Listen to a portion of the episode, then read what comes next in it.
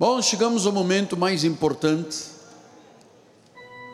da nossa reunião.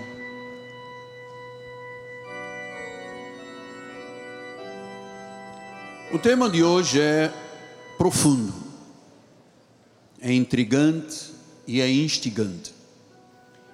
Vamos abrir a Bíblia, por favor,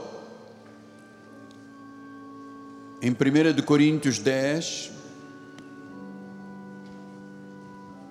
versículos 32 e 33. Bíblia na mão, agenda de anotações. Diz Paulo aos Coríntios: Não vos torneis causa de tropeço, nem para os judeus, nem para os gentios, nem tampouco para a igreja de Deus assim como também eu procuro em tudo ser agradável a todos, não buscando o meu próprio interesse, mas o de muitos, para que sejam salvos. Tudo que Paulo pensava era na igreja de Deus. Vamos ouvir o Espírito falar, deixe o seu coração tranquilo, aproveita este momento. O tempo passa, mas você está investindo o seu tempo no melhor da sua vida. Oremos ao Pai.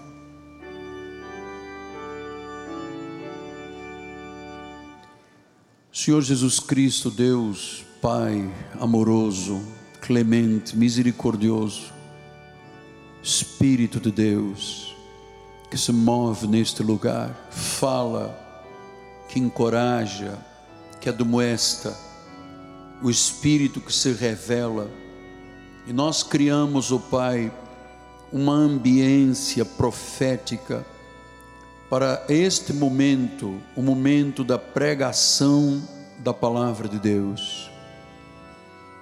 E cabe-me a mim esta responsabilidade esta manhã, Pai. Eu sei que em mim não há bem algum, não teria capacidade se a minha suficiência não viesse de Deus. Eu sei, tenho consciência que eu sou o menor dos apóstolos, sequer sou digno de ser chamado de apóstolo. Mas o Senhor quer, e a Sua vontade se confirma neste altar. Por isso, Pai, usa os meus lábios, usa as minhas cordas vocais, a minha mente, o meu coração, para trazer à tua igreja o alimento que não é palha seca nem pintada é palavra fresca, é o que vem do coração de Deus, em o um nome de Jesus. E a igreja do Senhor diga: Amém, Amém e Amém. Muito obrigado, meu profeta. Meus amados irmãos, minha família, povo de propriedade exclusiva de Deus,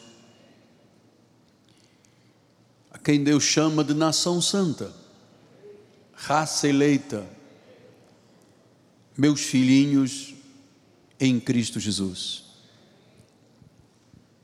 Eu quero mais uma vez louvar e engrandecer ao Senhor de todo o meu coração por esta oportunidade ímpar na vida de poder alimentar pastorear e proteger o rebanho do Senhor. Eu faço isto com uma única verdade, a palavra da graça de Deus. Eu estou aqui para lhe revelar os desígnios do Senhor, lhe encorajando a acreditar que você vai ser instruído pela mente de Deus.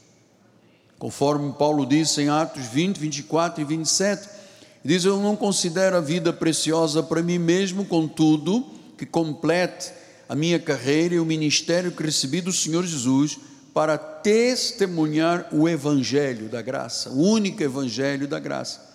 E ele diz no versículo 27: Jamais deixei de vos anunciar todo o desígnio de Deus todo o desígnio de Deus. Então, meus amados, nós temos sido desafiados neste ministério já há alguns anos para vivermos um chamado muito especial. Sermos parte da última reforma protestante. Eu sei que esta expressão não é muito conhecida, reforma protestante. Por isso, nós devemos fazer uma reflexão profunda e até autocrítica. Temos que mergulhar naquilo que é profundo, que Paulo disse, as profundezas do coração do Senhor. E claro, sendo parte de uma última reforma protestante, nós temos um compromisso com a verdade do Evangelho. Porque quando uma igreja é comprometida com as verdades de Deus, ela tem a capacidade de arrancar todas as raízes do mal que neste momento vêm assolando o meio evangélico e protestante.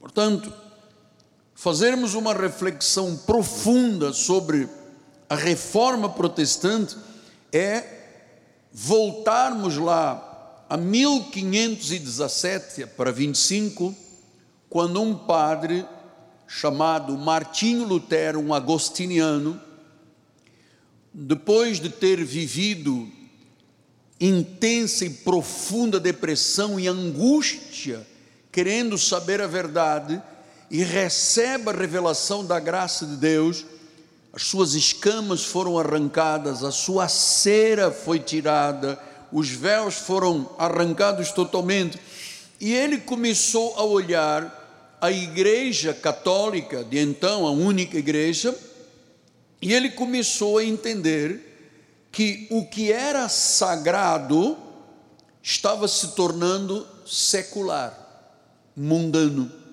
Havia uma grande cegueira espiritual. Então, Martinho Lutero, na Alemanha, defende 95 teses, chamadas as teses pró-reforma, prega na porta da sua catedral e dali começou o mover do Espírito Santo e de onde tem origem todas as igrejas evangélicas, porque todos deveriam entender que nós todos somos origem da reforma.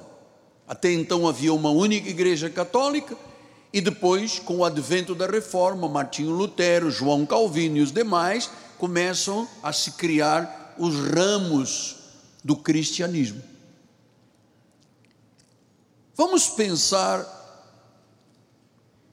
num grande pensador chamado Horácio, que viveu 65 anos antes de Cristo, até 8 anos depois de Cristo. Ele fez uma obra muito importante chamada Sátiras. E ele alertava a sociedade decadente romana com esta expressão: este modus in rebus. Ele estava dizendo: há um limite e uma medida para todas as coisas.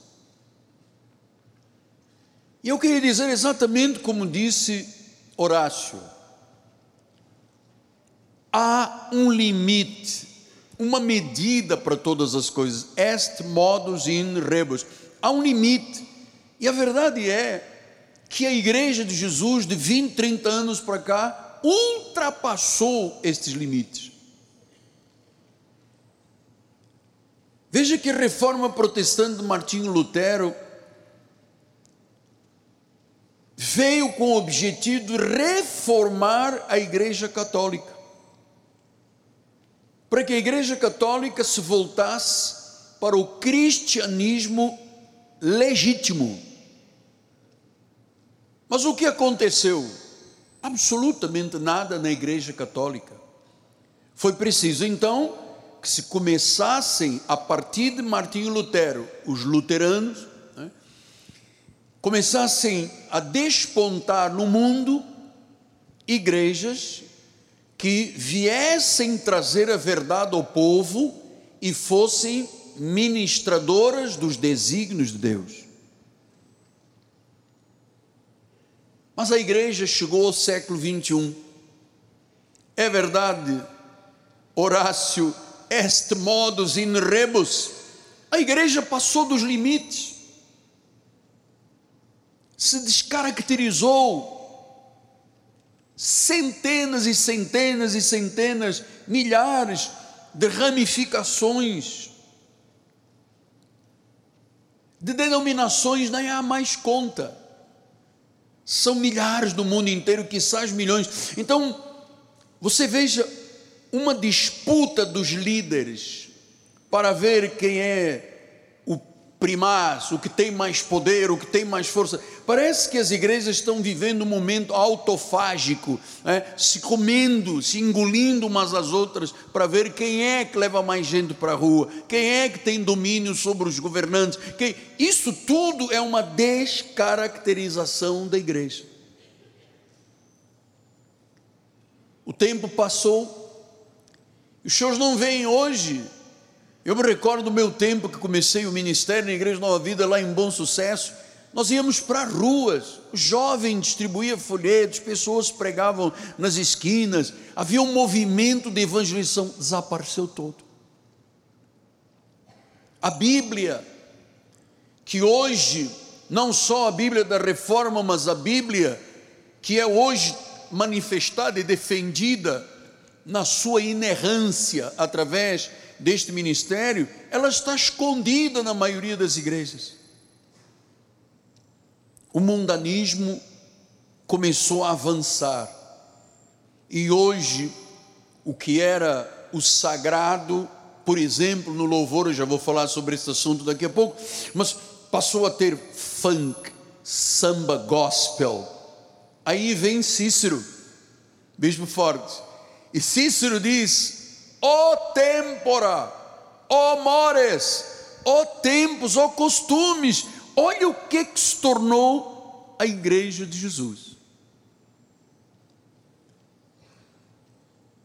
Então, nosso ministério se mantém neste foco há mais de 32 anos. Começamos lá na Piedade, antes de construirmos a catedral a viver a teologia da reforma, porque a igreja só é igreja se ela viver o cristianismo que foi promulgado através da reforma. Então, a reforma da igreja de Cristo precisa realmente ser feita para que o evangelho da incircuncisão revelado a Paulo, a Pedro da circuncisão para os judeus, a Paulo da incircuncisão para os gentios, que se chamam os desígnios de Deus, cheguem ao conhecimento do povo de Deus. Há mais de 32 anos que Deus me deu esta responsabilidade de orientar, de inspirar, de guiar o povo de Deus então hoje nós precisamos analisar esse tema que o Senhor revelou às sete igrejas da Ásia Menor. Por quê? Porque assim como ocorreu lá no passado, a igreja evangélica está totalmente deformada. Ora por legalismo, ora por sacrifícios, óleo, sal, fogueiras, batismos. Amado, o que se vê na Bíblia, efetivamente não é o que se vê em grande maioria do chamado ou das chamadas igrejas evangélicas. Então nós somos uma igreja de raízes, da reforma, daquela reforma original, daquela graça insufismável, única eu vou lhe dizer com muito temor e muita responsabilidade, mão na Bíblia, eu não conheço outro ministério que viva o que nós vivemos neste ministério.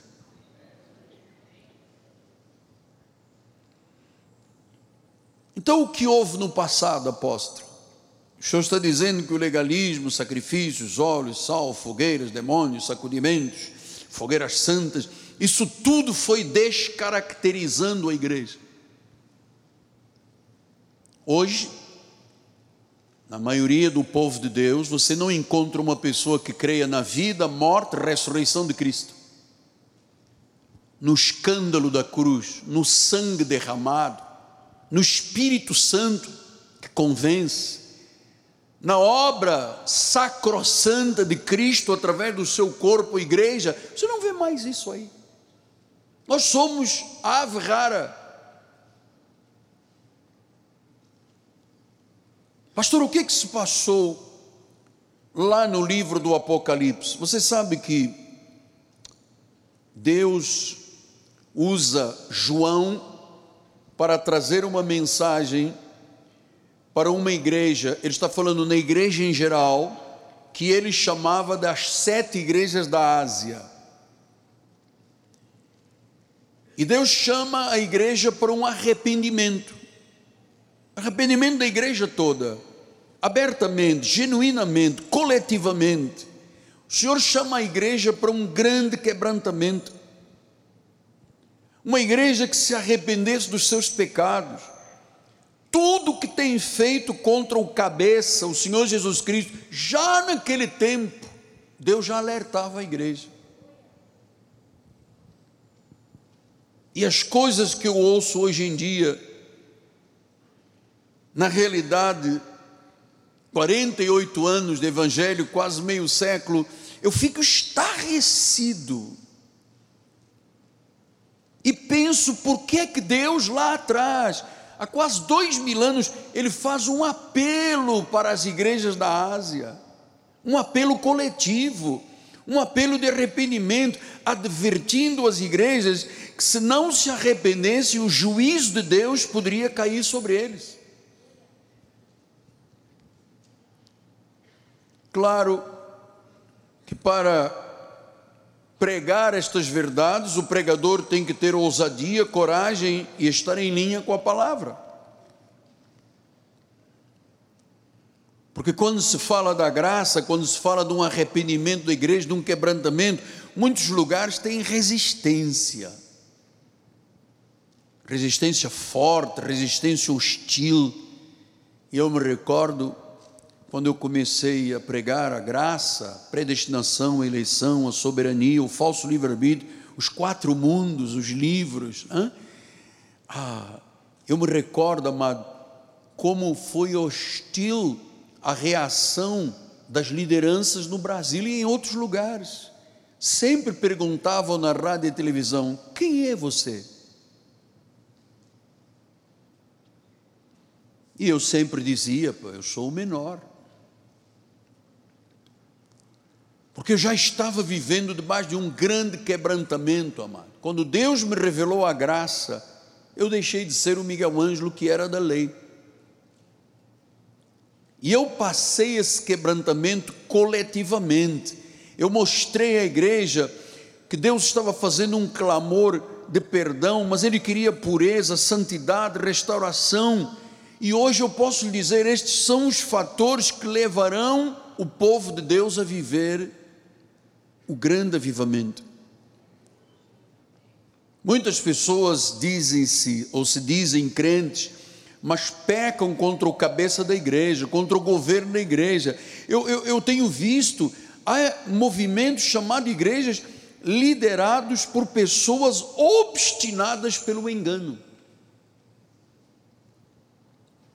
governados pela mentira.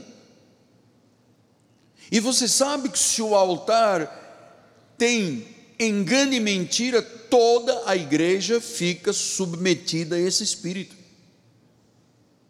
Então, sem arrependimento, sem santidade, sem pureza, sem verdade, eu vou lhe dizer: não há esperança nem para a igreja, nem para a nação.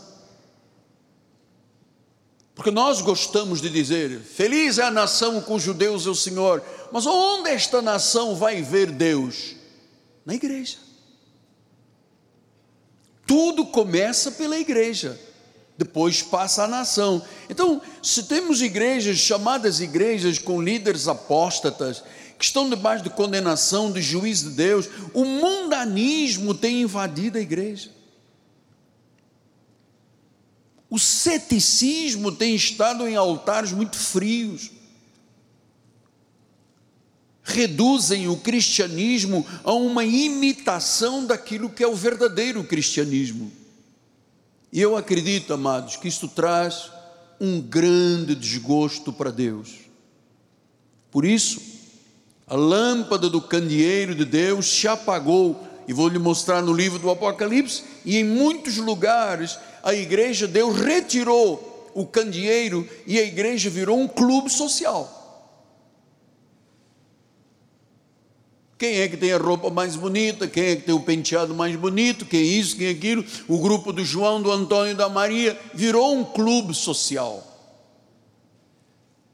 Então, as igrejas criaram uma cultura de frieza e de escuridão. Isto é um prejuízo muito grande para o cristianismo. E eu vou lhe dizer uma coisa, amado, muito difícil de reparar tanta heresia, tanta apostasia. Eu estou há 32 anos, amado.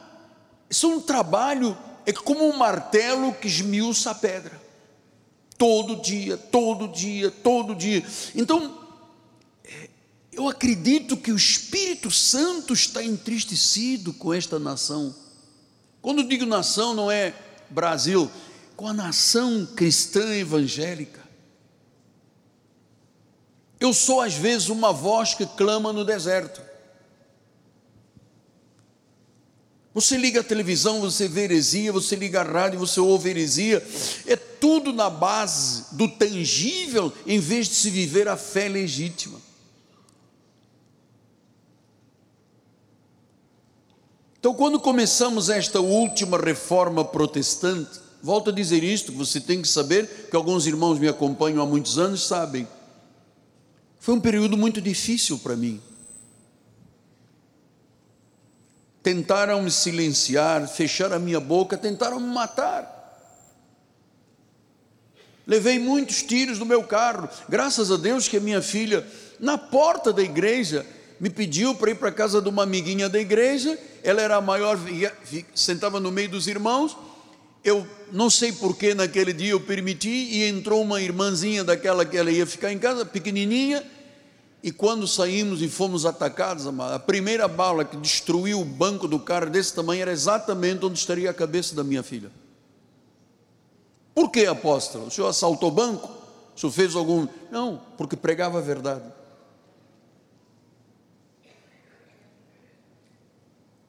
Predestinação, eleição, livre-arbítrio, soberania de Deus Todas as vezes que eu digo isto e digo hoje, é ofensivo para muitas pessoas.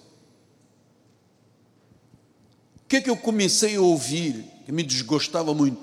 Colegas dizendo que eu era um falso profeta, porque onde eu ia eu era o homem da Bíblia. Aliás, sempre fui um apaixonado pela Bíblia, porque eu entendo que a minha vida começou aqui. A sua vida começou aqui. Quando eu dizia salvação é eterna, não se perde, isto era uma bomba no meio do legalismo. Predestinação, chegaram a dizer é um engano de Deus, mas diziam isso de forma hostil. Salvos, sempre salvos. Não pode, salvação tem que se perder. Os americanos usam até uma expressão backslide, escorregando para trás. Então, meu amado, quando eu comecei a dizer nada nos separa do amor de Deus, das minhas mãos ninguém arrebata, por um único sacrifício aperfeiçoou para sempre, Ele salva totalmente, Ele nos deu eterna redenção. Isto parecia uma obscenidade. Então, desde aquele tempo, que o Senhor chama a igreja a um arrependimento geral porque eu vou lhe dizer, amados, pela minha experiência, que eu não me envolvo com nada nem com ninguém, mas pela minha experiência de ouvir e ver, muitos lugares perderam a, o foco do que é sagrado, do que é santo, perderam o temor e o tremor de Deus. e muitos lugares passaram a perseguir os fiéis pregadores, aqueles que falam pelo Espírito Santo. Portanto, nós estamos perante um cenário do que ocorreu lá no Apocalipse, nós vamos estudar, conforme ele disse, e que, passados tantos anos, ocorre hoje no Brasil e no mundo. Em vez de uma igreja reformada, nós temos uma igreja deformada. Começaram a introduzir novas doutrinas, doutrinas estranhas, doutrinas falsas, fábulas judaizantes. Começaram a misturar a lei com a graça. Começaram a permitir o mundanismo na igreja. Começaram a permitir pregadores que são showmen, estrelas. E eu já disse aos senhores, nosso ministério não tem chamado para estrelas, nós fomos chamados para sermos ovelhas.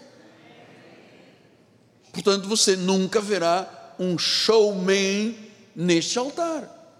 Então, em função disto, começaram um espírito, ou começou um espírito de libertinagem, começou a deformar a igreja. Eu não sei se você algum dia foi nessas feiras que tem ah, aqueles brinquedos de criança e tal, e há alguns lugares desses, desses, dessas feiras que você entra e tem uns espelhos que deformam, ou seja, você entra lá, a tua cabeça fica grande, a barriga grande, você fica magrinho, mais ou menos isto aqui, olha lá, né?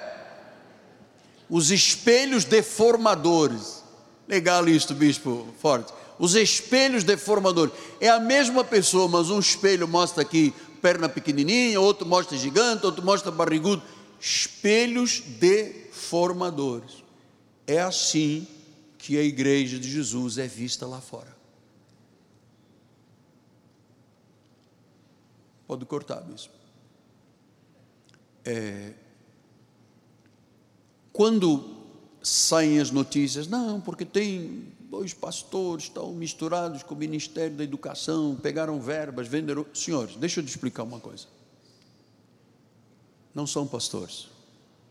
Um pastor temente a Deus jamais se meteria com qualquer uma destas situações. Tem mais ou menos um mês atrás, eu recebi um telefonema de Brasília, de um senhor alta autoridade. Senhor apóstolo, se o senhor me der o seu CPF ou o CPF de alguém da igreja, nós temos. Eu falei, opa, fique consigo, não traga nada para a minha igreja. Não quero nada. A gente às vezes nós às vezes passamos aqui de semanas muito difíceis, mas eu prefiro viver a vontade de Deus do que amanhã o meu nome estar metido em alguma situação. Mas em hipótese alguma, hipótese alguma.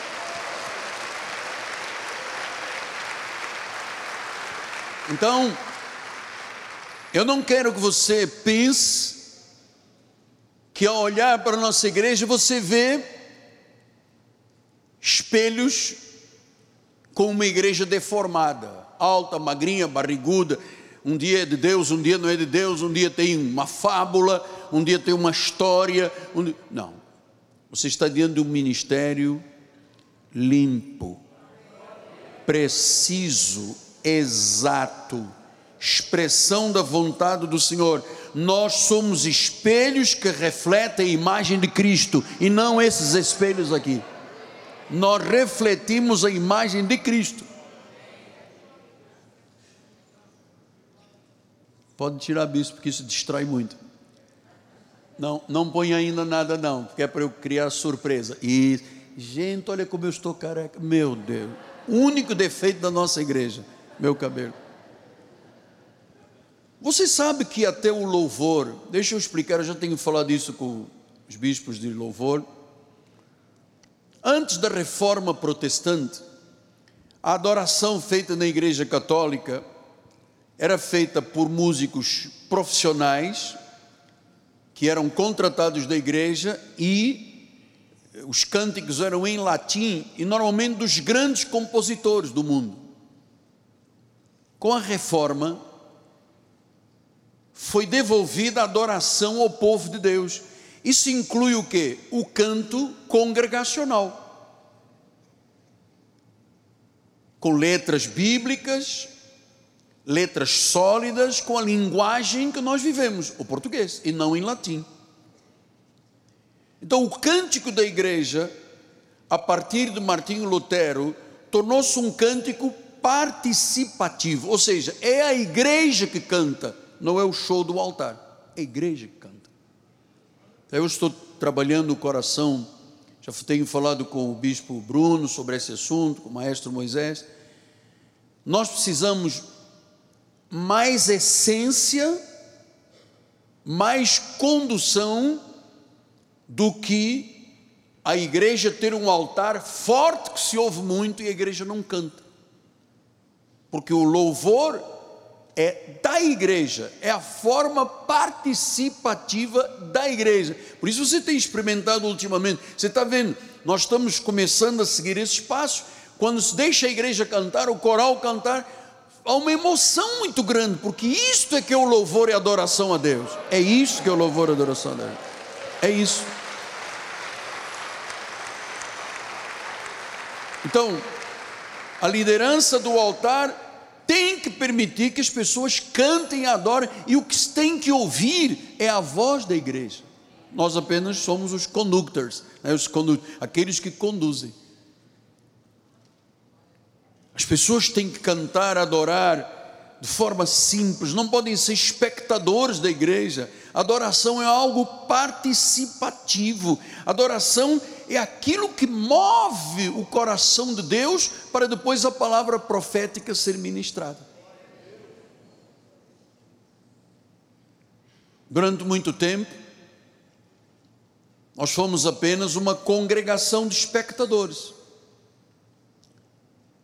E eu vou lhe dizer, muitas letras nós tivemos que ter o cuidado de mudar as letras, porque eram, por exemplo, quando um, quando um, quando um pregador diz, lindo, ah, permita que o Espírito Santo entre na tua vida. Mas isto é heresia pura. Imagina Deus, o Criador. Sol, lua,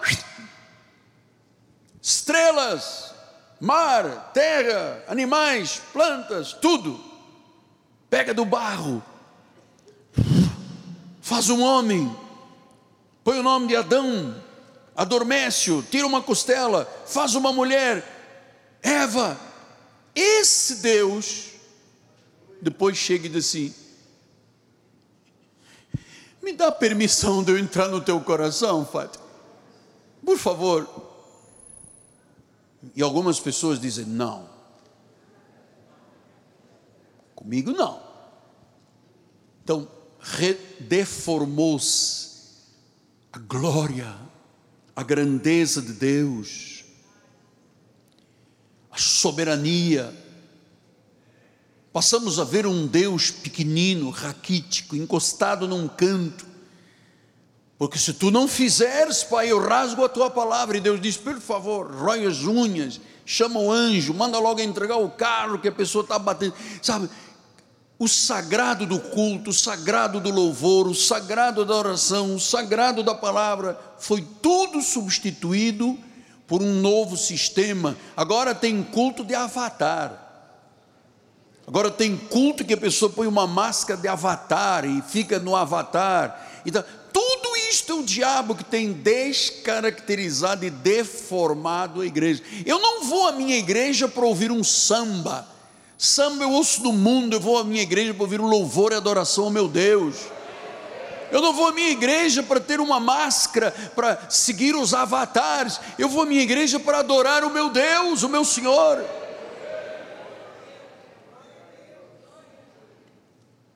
Então foi por essa causa da descaracterização da igreja que João foi desterrado para Patmos, que era uma pequena ilha no Mediterrâneo ele estava lá exilado, era o último apóstolo vivo, João, tinha sido sentenciado para morrer de trabalho duro, não tinha comida, condições péssimas, ele estava dentro de uma caverna, mas ele tinha uma missão muito grande. Agora sim, meu bispo amado.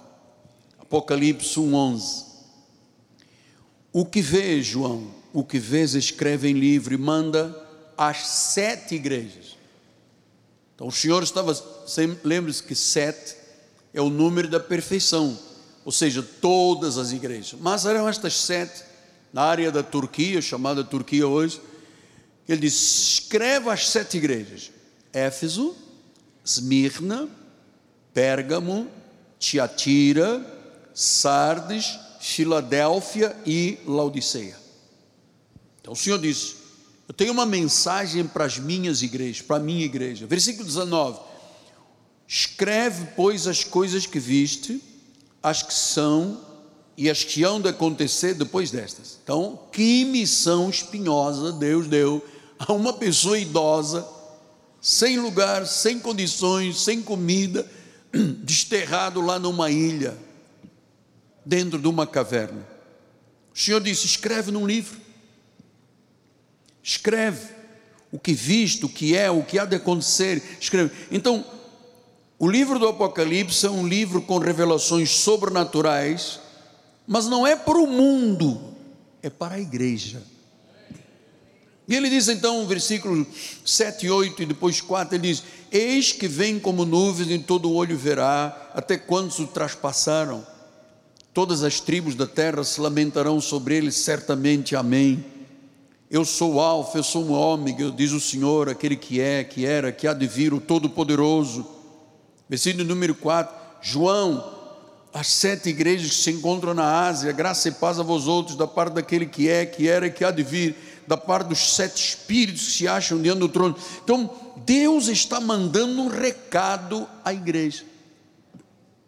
Versículo 5: da parte de Jesus Cristo, fiel testemunho, primogênito dos mortos, soberano dos reis da terra. Então, Jesus Cristo estava falando às suas igrejas, aquilo que ele fez pelo seu sangue, a obra da cruz, o que ele derramou a sua vida e ele disse: Olha, vocês, igreja, versículo número 6, vocês foram constituídos reinos, sacerdotes do seu Deus e Pai, a Ele a glória, domínio, pelo, domínio pelos séculos. Então você está vendo, o Espírito Santo está falando através de João sobre um panorama do que estava acontecendo com a igreja já deformada naquela época. Então, Para as igrejas, ele escreveu igrejas que realmente ele ama, amado, porque nós não somos, igreja não é um movimento social, sindicalista, esquerda, direita. Isto é um corpo santo, sagrado. Quem o constituiu? Cada um dos senhores que está aqui, milhares e milhares lá do outro lado. Isto não é um acordo tácito que fizemos com os olhos do pastor isto é uma determinação, um desígnio de Deus. Estar aqui é um desígnio de Deus.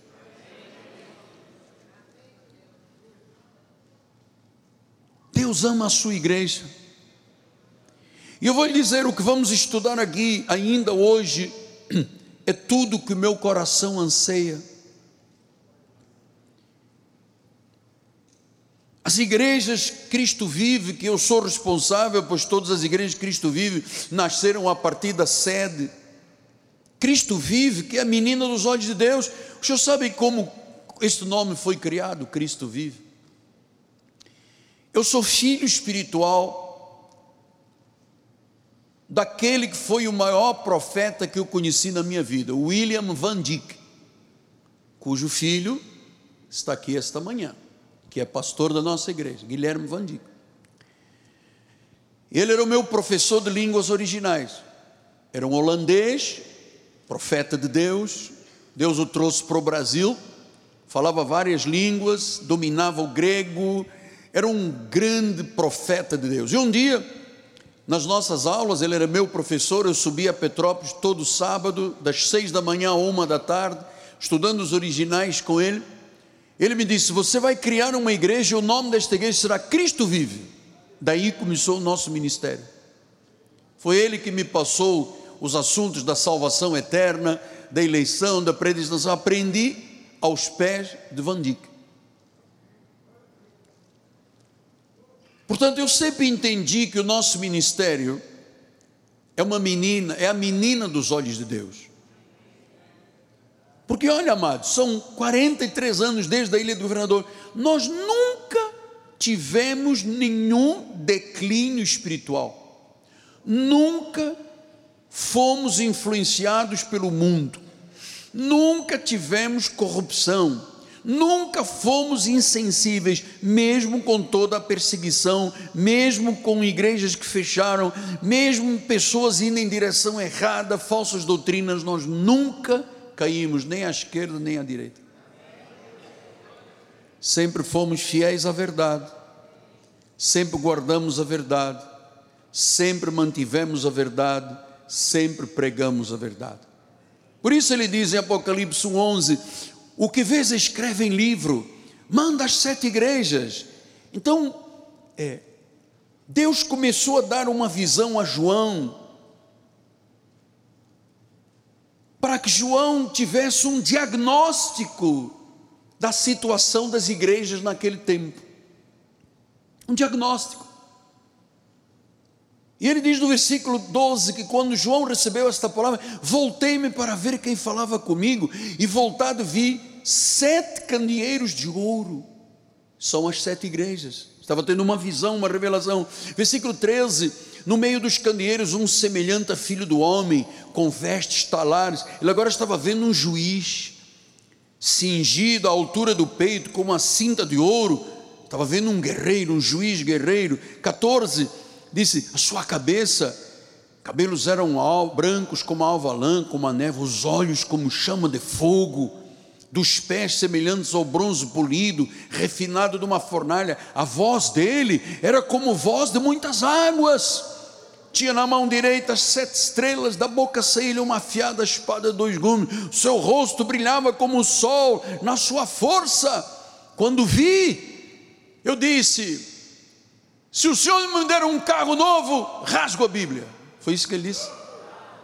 Amado, vamos temer a Deus definitivamente.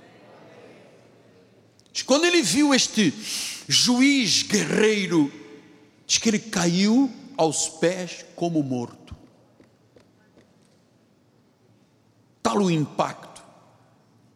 Hoje, muita gente vem para o culto, de chinela havaiana, fica no celular durante o culto, ah, batendo papo, sai para lá fora, volta, ficam lá fora, não vem igreja. Amado, é porque a imagem do, do Deus que eu conheço da Bíblia não é o que as pessoas, na sua maioria, vivem aí fora. Diz que João foi tão impactado, porque ele estava tendo ali um diagnóstico do que, que era a igreja, de quem era o senhor da igreja, quem é que comandava isso tudo. Se eu caí como morto, eu não aguentei, a minha carne não resistiu de uma visão então ele pôs a mão sobre mim, a mão direita, e disse: Não temas, João. Eu sou o primeiro, eu sou o Alfa, eu sou o último. Eu sou ômega.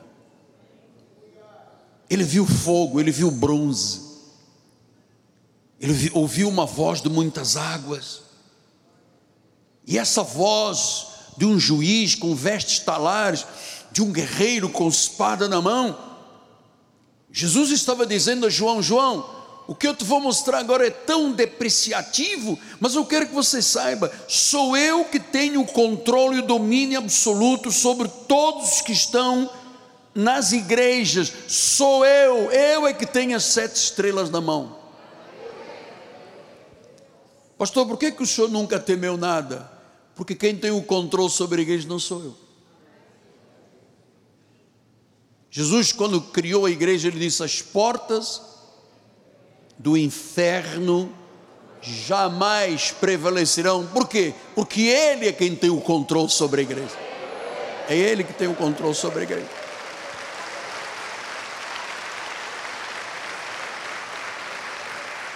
Então João caiu.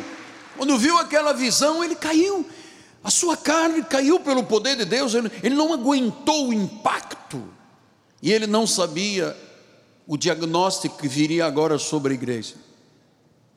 Agora vejam os senhores, por favor. Dessas sete igrejas, Éfeso, Pérgamo, Tiatira, Sardes, Laodiceia, Esmirna e Filadélfia. Só duas, Esmirna e Filadélfia, eram verdadeiras e fiéis. Duas. As outras cinco estavam em declínio total, porque as investidas malignas de Satanás eram tão grandes que essas cinco igrejas permitiam, se você depois com calma ler, ou então os meus livros que já publicamos sobre isso, permitiam imoralidade sexual, idolatria, toleravam o pecado, tudo estava sendo permitido hipocrisia, doutrinas falsas, falsos apóstolos, falsos mestres, falsos profetas, falsas profetisas, havia sedução por erros, por enganos, até doutrina de dinheiro de Balaão ou doutrina de prostituição espiritual através de Jezabel. E sabe o que Deus estava dizendo nesse diagnóstico a João? Essas cinco igrejas estão atoladas em trevas. Só Esmirna e Laodiceia, eu tenho coisas boas a falar deles, os restos, as cinco outras igrejas são uma vergonha para mim. E eu vou lhe dizer, amado, muito temor, e você pode pensar, ah, ele está se exaltando. Não, pode tirar isso da sua cabeça que eu não me exalto. Eu não tenho condições de me exaltar, porque eu sei que jamais eu poderia tocar na glória de Deus. Você não sente as dores que eu sinto por estar aqui de pé, você não tem ideia de como é a minha vida pessoal. Mas deixe-me dizer uma coisa. Mais uma vez, só a nossa denominação luta pela sã doutrina, pela santificação, pela verdade. Você não verá aqui neste altar ninguém que não esteja em linha com a palavra.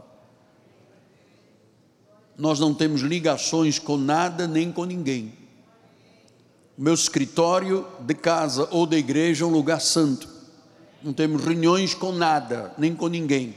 Tudo o que eu faço, faço publicamente. Tudo o que eu digo, digo publicamente. Porque eu sei, amado, que o diagnóstico que João estava tendo quando disse escreva as sete igrejas, cinco igrejas não receberam um único elogio, mas receberam um chamado ao arrependimento. Você sabe por quê? Porque eram cinco igrejas que estavam desonrando a Deus. Nunca caia nessa, amado. Nunca caia nessa. Porque vem juízo de Deus. É porque os pregadores não dizem isso, têm medo de falar. Por isso ninguém fala. Inferno, céu, juízo final. Meu Deus, se alguns ministérios o pastor falar isso, metade da igreja não volta. Cinco igrejas ele não teve um único elogio. Ele disse: arrependei-vos, arrependei-vos, vocês estão me desonrando. Então, quando Jesus disse arrependei-vos, ele disse seis vezes arrependei-vos, arrependei-vos, porque ele disse: caso contrário, virá julgamento sobre vós. Aliás, 25 anos antes da revelação do Apocalipse, Pedro já disse isto. Olha só, 1 de Pedro 4,17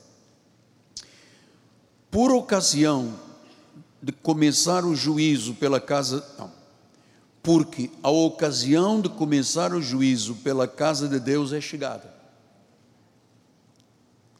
Não pense que Deus vai fazer juízo no município, no estado, na federação. Ele vai fazer juízo dentro da sua casa. Porque, irmãos, eu vou lhe dizer uma coisa: eu preferiria morrer, honestamente, olha só, você pode pensar que isto é brincadeira, eu preferia morrer do que desonrar a Deus. E quando eu faço apelos aqui e ensino, não é para depois as pessoas irem para pequenas reuniões para debaterem o que o apóstolo diz. Estamos aqui com temor, amado. Estamos aqui com tremor. Então, Pedro disse: a ocasião de começar o juízo é pela casa de Deus e é chegada. E ele diz que juízo, ora, se primeiro vem por nós, qual não será o fim daqueles que não obedecem ao Evangelho de Deus? Nem imagina, amado, o que será o fim destas pessoas: lago do enxofre, condenação eterna e morte eterna. Pastor, mas o senhor não podia fazer um culto de óleo só para a gente fazer aqui? Não, amado. Eu estou aqui para pastorear a igreja dele. Ele comprou com o seu sangue a tua vida, a minha vida. Então, você está no lugar de uma igreja que é honrada por Deus, cujos fundamentos são de Deus, que é leal a Deus, que é leal à palavra, que defende a Bíblia, que defende os princípios inerrantes da graça de Deus. É isso que nós somos. Por isso é que nós não temos 50 mil pessoas aí fora aguardando o segundo culto. Porque se eu disser amanhã que vai ter um culto aqui, que eu vou distribuir um óleo sagrado, que tem uma estrelinha não sei de quê, que eu ouvi Deus falar no dedo de Deus em Teresópolis, você vai ter amanhã fila com polícia controlando, porque vai ser inumerando, inúmeros, inúmeros. Mas nós estamos aqui por causa de Deus e da verdade. Então eu prego para um ou para mil, não tem nenhum problema. A minha função é esta: sabendo que o juízo de Deus começa na sua própria casa, e disse Pedro, 25 anos antes do Apocalipse, já chegou.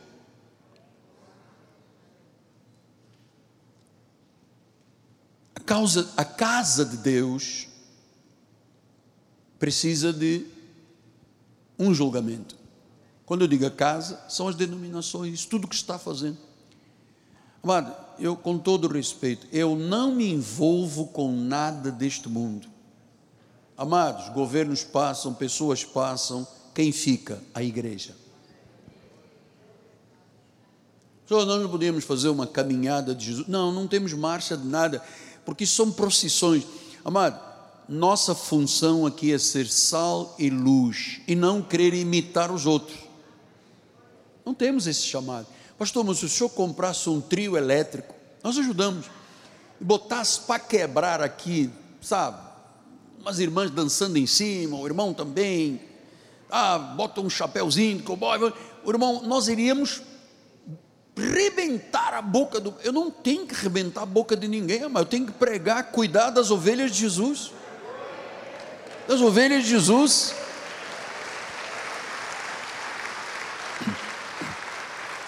Então Pedro disse: primeiro por nós, qual será o fim dos que não obedecem o Evangelho? Porque o juízo começa na casa de Deus. Então não pense que nós estamos dizendo essas coisas e eu não temo e não tremo, amado. Eu vou lhe dizer uma coisa: às vezes eu leio a Bíblia, eu vou dizer como Paulo disse, e eu sinto vergonha de mim mesmo quando eu me coloco ao lado dos heróis da fé, eu tenho vergonha de mim. Gente que diz: não mudo, não deixo dar o meu testemunho, vai cerrar o meio, pode me cerrar, mas Jesus é o meu Senhor. Eu tenho vergonha, eu sinto vergonha. Gente que foi decapitada, gente que foi queimada, gente que foi humilhada, não mudaram a única posição. Hoje em África queimam os irmãos, matam, ninguém muda a sua confissão. E às vezes a gente fica envergonhado porque disseram isso, porque falaram aquilo. Meu Deus, eu estou chateadinho. Amado, quem quer viver uma vida cristã sofre perseguição.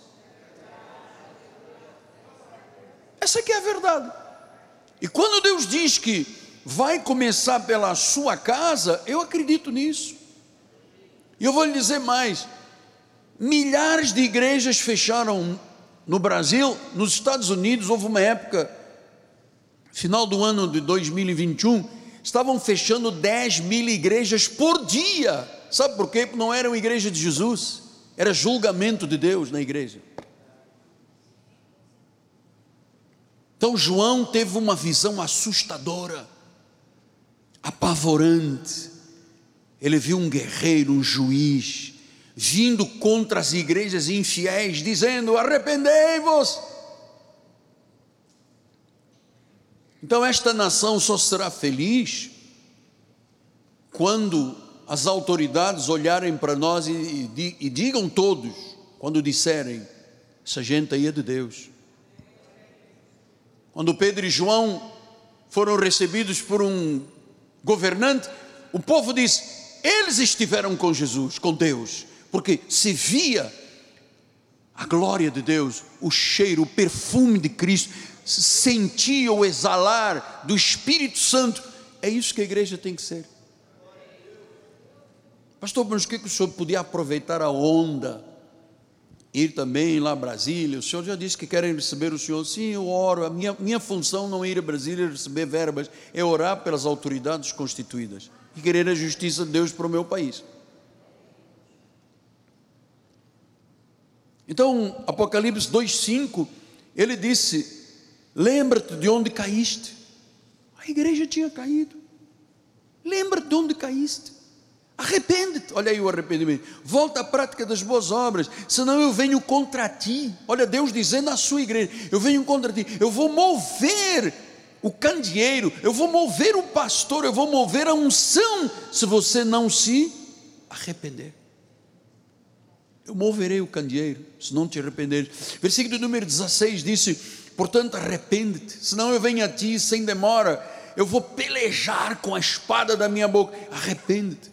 Versículo 21 a 23, dele tem para que se arrependesse, ela todavia não quer arrepender-se da sua prostituição. Deus está escrevendo à igreja.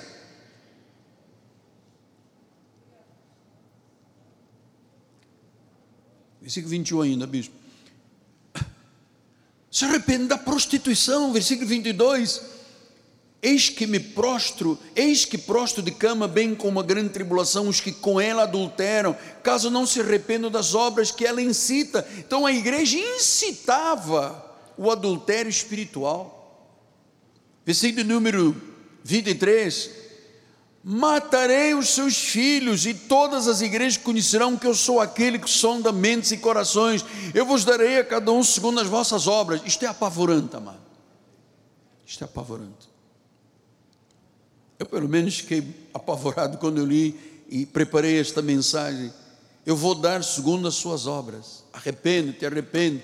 Você não pode aceitar isso, não pode, isto não pode estar dentro da minha casa. Apocalipse 3,3 diz: Lembre, pois, que tens recebido e ouvido, guarda, arrepende-te, porque se não vigiares, virei como ladrão e não conhecerás de modo algum a hora que eu virei contra ti. Versículo 19, 16, 19. Assim, porque és morno, não és quente, nem és frio. Estou, veja, uma igreja morna Deus diz: Eu vou, estou a ponto de vomitar da minha boca. Versículo número 16: Eu repreendo, eu disciplino quantos amos, ser zeloso, arrepende-te. 2,4: Tenho contra ti que abandonaste o teu primeiro amor.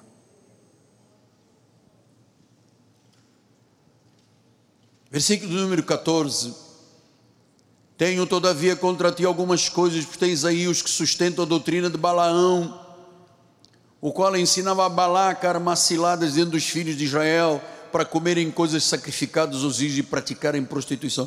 Você sabe, esse espírito, eu tenho que estar muito atento na igreja. Nós, do governo, temos que estar, porque é, sempre alguém quer armar uma cilada contra os filhos de Deus. Sempre o mentiroso tem um ouvido para ouvir. Isto tudo foi condenado por Deus. Ele diz: arrepende, senão você vai ter juízo da minha parte. Pastor, mas eu vim à igreja porque eu tenho um problema, outro problema na minha vida. Não, é que quando você conhece a verdade, você é livre, você não tem medo de viver a vida espiritual. Você sabe que Deus está falando à igreja, está dizendo: você abandonou o primeiro amor, você tem a doutrina de Balaão, versículo número 20.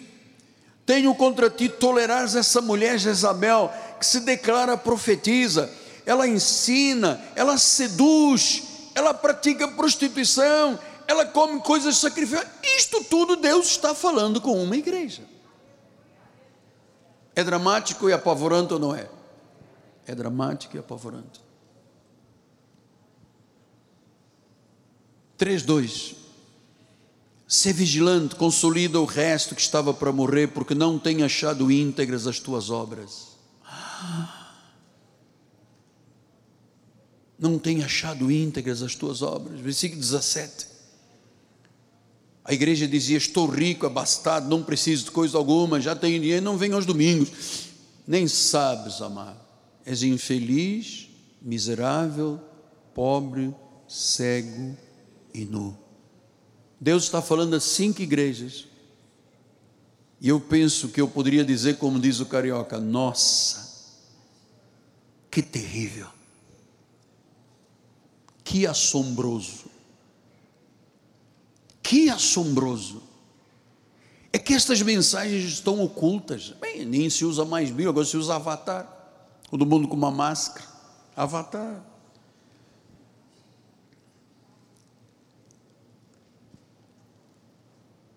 Eu vou lhe dizer uma coisa muito importante.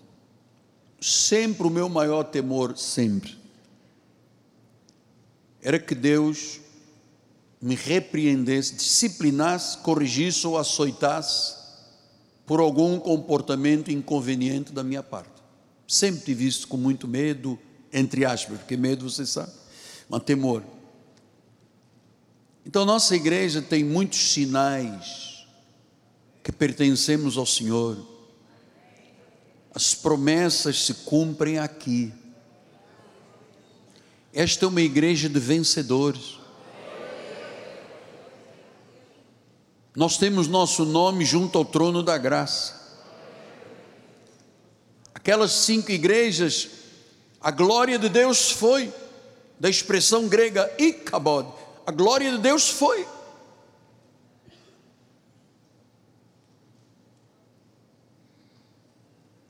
A glória de Deus foi.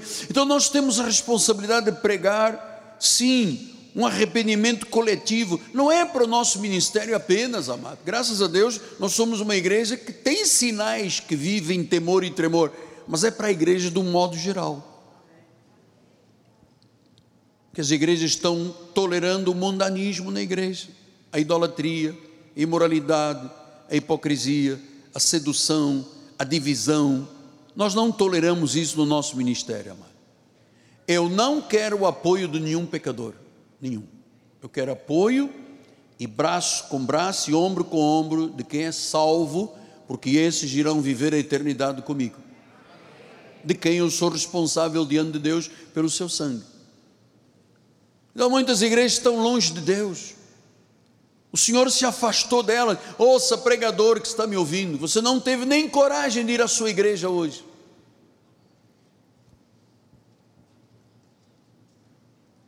Você não percebe que a tua igreja está longe de Deus, que o Senhor se afastou, o Senhor tirou o candeeiro, retirou a sua glória. Por isso nós temos uma última reforma a ser feita. Pena, amado. Eu vou lhe dizer uma coisa. É, eu já, com a minha idade, eu já posso dizer algumas coisas que o mais novo não pode dizer. É, eu tenho uma pena de quem está no nosso meio tentando lutar e lutados para tentar humilhar o apóstolo, a família do apóstolo. Eu tenho pena, muita pena. Porque na realidade não estão lutando exatamente comigo, estão lutando com o próprio Deus. E vem aqui os cultos, e vem os cultos, e participa de reuniãozinho, e faz isto e faz aquilo, para destruir a graça de Deus. Eu só posso pensar, é joio, mas eu estou atento. Estou atento. Vigilante e atento. Só Esmirna e Filadélfia não precisavam de arrependimento. Foram fiéis, foram verdadeiros, foram puros, foram santos. Com as mesmas perseguições, com as mesmas aflições, eles foram fiéis. As outras cinco, Deus disse: Eu tenho algo contra você. Eu virei com julgamento, eu virei com morte. É porque às vezes a gente nem imagina como é que Deus faz disciplina, correção e açoite. Deus disciplina, Ele dá um tempo, Deus corrige, Ele dá um tempo. E se a pessoa muitas vezes endurece o coração e não é quebrantada, é quebrantada de uma vez para sempre. Eu tenho estes temores no meu coração. Eu tenho muitos temores em meu coração. Eu venho para aqui, amado. Só Deus sabe como é que eu piso aqui este lugar. Me admira como é que uma pessoa sobe ao altar e é contra a igreja, é contra o apostolado, não pode. Eu, eu, eu, só, eu só entendo obra de Deus se for segundo aquilo que está na Bíblia, não entendo outra forma. Pastor, mas o senhor tem, tem, são uns quatro ou cinco pessoas, nunca vou dizer o nome, elas sabem quem são, mas que lutam desesperadamente para ver o meu mal. Desesperadamente. E eu digo, eu digo mas por que, que a pessoa está dizendo? E consegue levar um grupo? Consegue. Porque sempre foi assim que o diabo fez. Sempre. O diabo nunca saiu sozinho, ele não saiu sozinho do céu. Diz que o dragão arrastou quantos? Um terço. Então você não me vê com reuniõezinhas particulares. Eu tenho, tenho muito temor a Deus. Você não me vê com grupos, você não me vê indo a Brasília pegar dinheiro, você não me vê fazendo um acordo por trás dos panos. Eu tenho uma vida: igreja, casa, casa, família, igreja. E ai de mim se tocar na glória de Deus. Eu nem sei como é que eu consigo pregar tanto tempo, amado.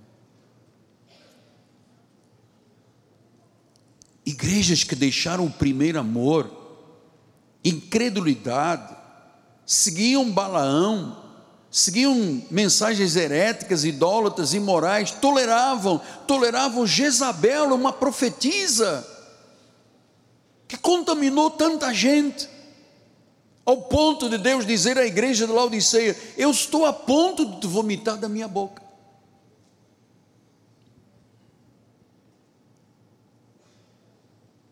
Então nós temos que lutar neste ministério para se viver a Bíblia e sermos honestos uns com os outros. Se eu percebo que fulano de tal está indo contra o que é pregado na igreja, eu tenho que advertir. Depois duas testemunhas, depois trazer à igreja e finalmente dizer: não venha esta comunidade. Procura uma comunidade que se adapte. Esta não se adapta. Aqui não tem Jezabel, aqui não tem Balaão, aqui não tem nicolaítas, aqui não tem. Nós, nós temos muito cuidado com isso aqui, amado. Por quê? Porque a tua vida hoje, a tua vida eterna, depende do que é ensinado na igreja. Eu tenho cinco minutos. Eu temo e tremo, amado. Porque eu quero lhe falar neste restante da mensagem de um homem que era um doutor da lei, era um chefe do sinédrio, era um fariseu, chamado Gamaliel. Era o maioral dos da lei. E ele tinha ouvido falar que dois homens, um chamado Teudas e um chamado Judas, fizeram uma revolta estavam se passando por profetas, estavam seduzindo pessoas. E eles começaram a fazer um trabalho exatamente como essas cinco igrejas que Deus disse: arrepende-se, não venho até você.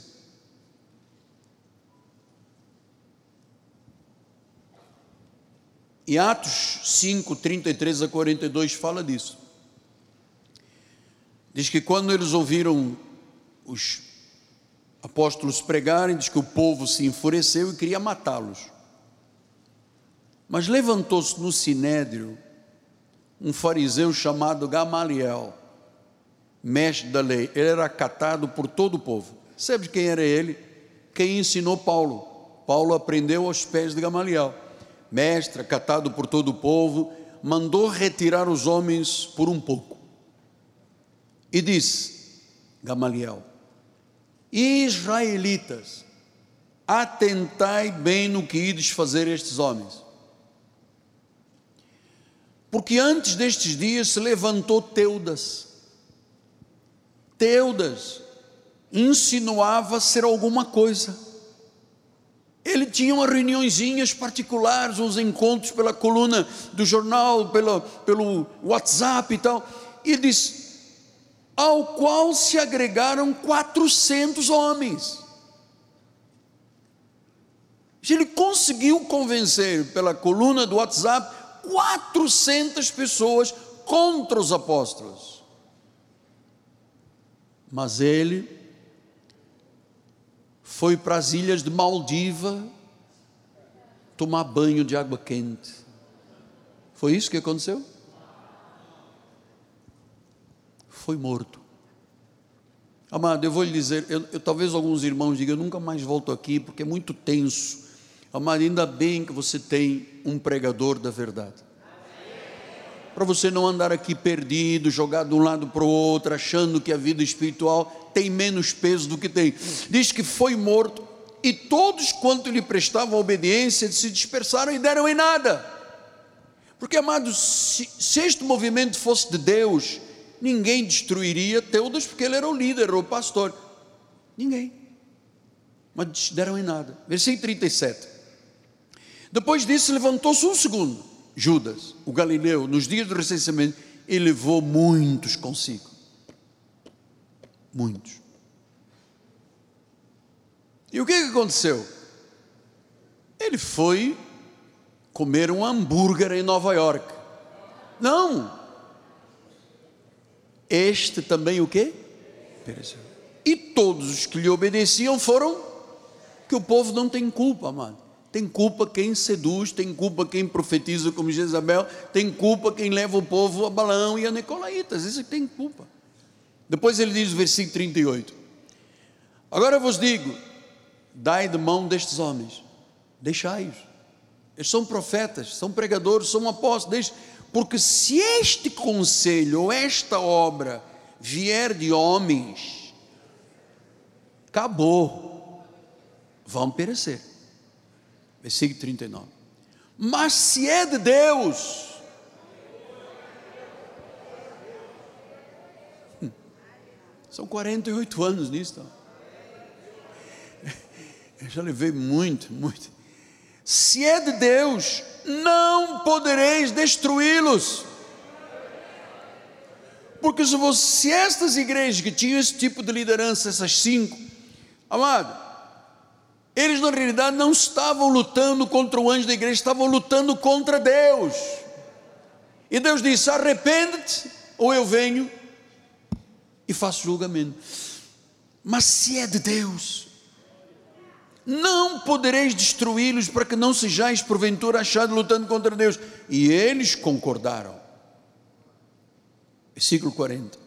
Chamando os apóstolos, açoitaram e ordenaram que não falassem em nome de Jesus e os soltaram. E eles retiraram-os do sinédrio, regozijando-se, terem sido considerados dignos de sofrer por causa de Jesus. Amado, eu vou lhe dizer, eu sinto dignidade de sofrer por causa de Jesus. Tenho essa dignidade. Versículo número 42: E todos os dias no templo, de casa em casa, não cessavam de ensinar e de pregar a Jesus Cristo. Eles não se intimidaram, porque eles tinham convicção de que a igreja era de Jesus. Quem tentar, bispo, põe no versículo anterior, por favor. Anterior? Aí, não, mais um, 39, aí. Se é, amado, vou dizer uma coisa, você é de Deus. A tua empresa é de Deus, os teus negócios são de Deus, a tua loja é de Deus, o teu, teu mercado é de Deus, o teu consultório é de Deus, o teu empreendimento é de Deus. Não há força nesta terra que possa destruir você. Não há. Não há.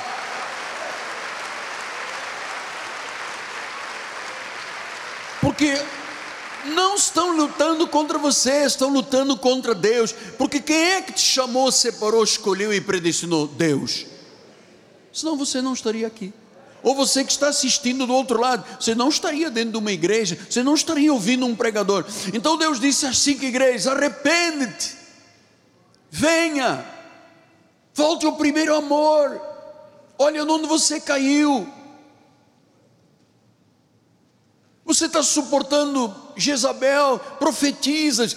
Existem hoje cultos, amado, só por causa de uma profetia. Tem uma irmã profetiza. Tem um indivíduo aí com ministério grande que ele pega os CPFs das pessoas, identifica antes do culto, depois diz CPF tal, Deus me falou. E a pessoa diz: Mas como é que ele sabe o CPF? Já deu na entrada.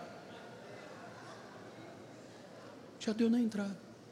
Outros estão dando ar, um balãozinho com, soprando. Aqui tem unção de Deus, mil reais por um balão. Amado, incrível.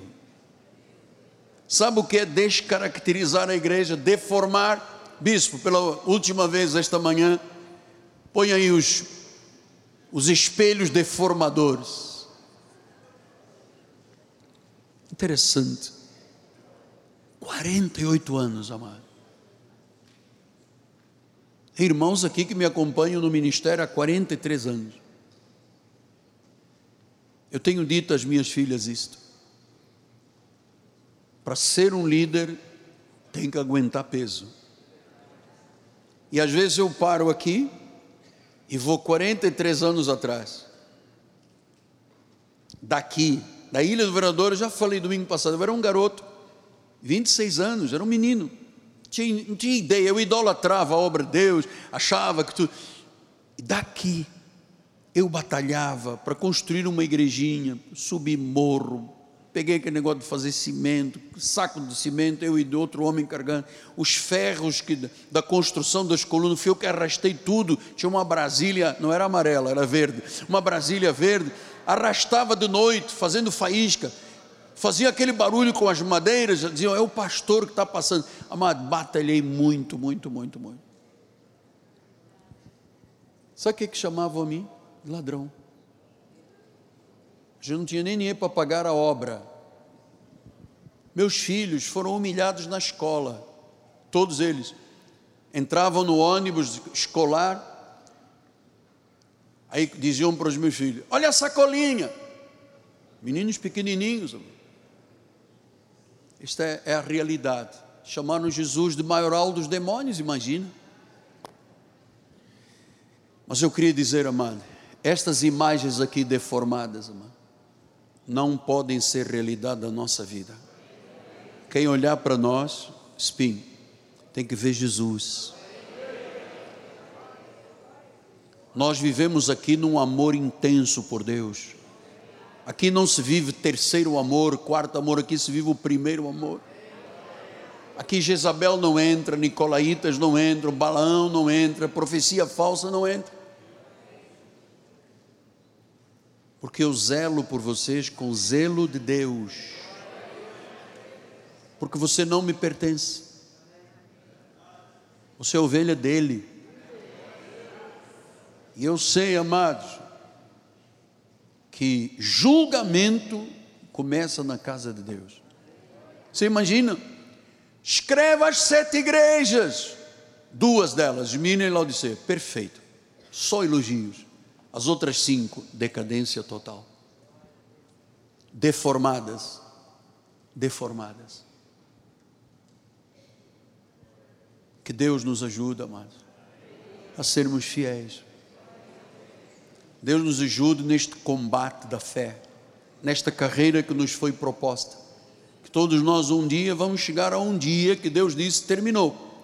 E queremos todos dizer como Paulo disse: Eu combati eu completei, eu guardei a fé, eu completei a minha carreira. Agora estou pronto para viver a eternidade. Amado, que Deus encontre nesta igreja a sua imagem, a sua semelhança. E nunca uma igreja deformada. Assim seja. Assim disse o Senhor.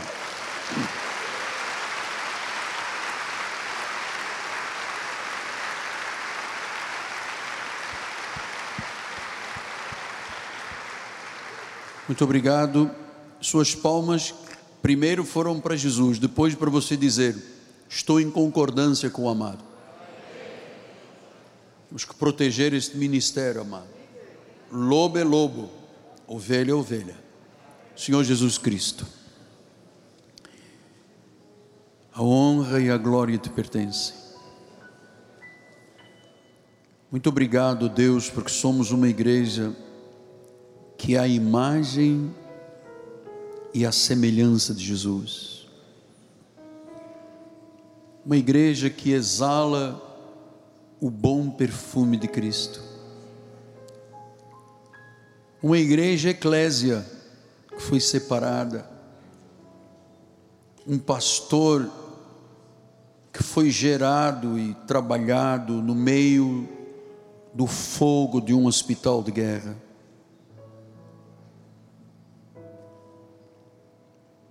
com temor e tremor, Pai.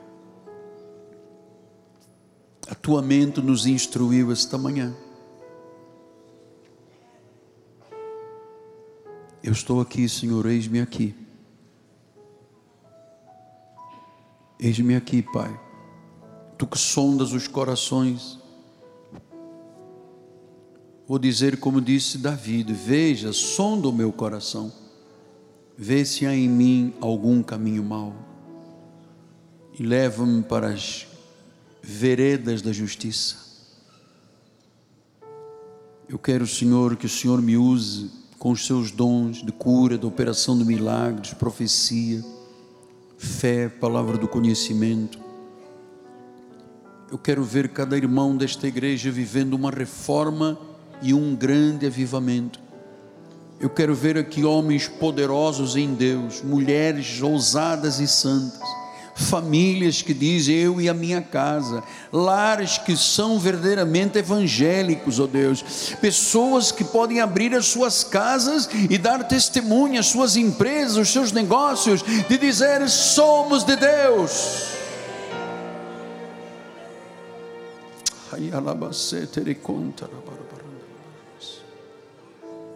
Eis-nos aqui, Senhor. Sonda-nos, ó oh Deus. Sonda-me, ó oh Deus. Sonda-me, Pai. Sonda-me, Deus. Começa a justiça, Pai, em nossa casa, em nossa igreja, Pai. Se tu souberes, Deus, porque eu não sei de tudo, mas tu souberes de algum espírito, Pai, contrário, quem pode colocar o machado na raiz não é o Miguel Ângelo, não tenho capacidade, és tu, Pai.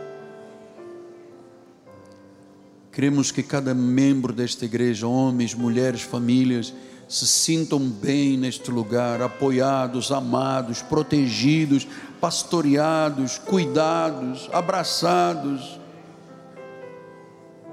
Quero que o teu povo se sinta feliz neste lugar, Pai.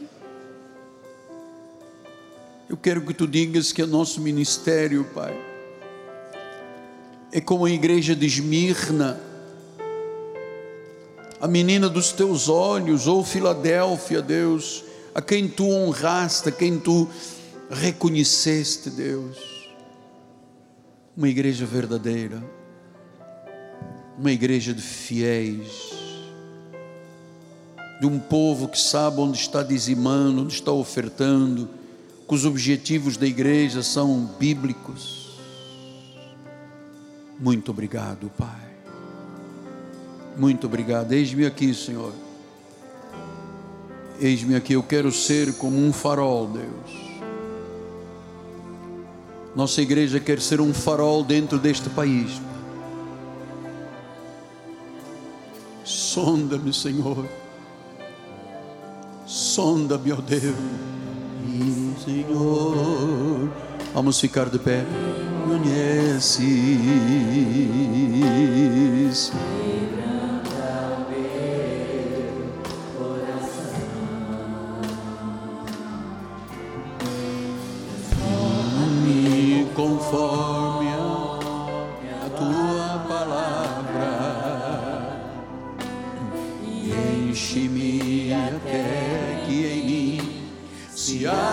Só a ti. E então?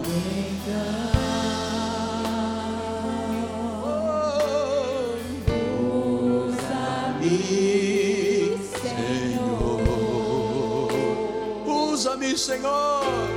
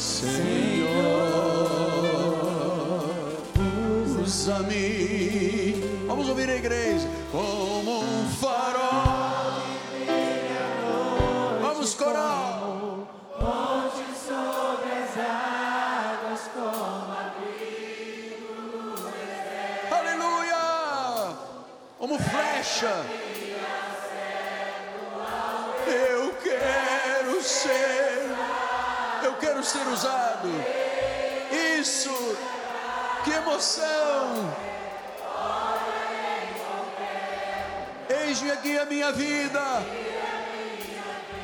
Usa-me, Senhor. Ah,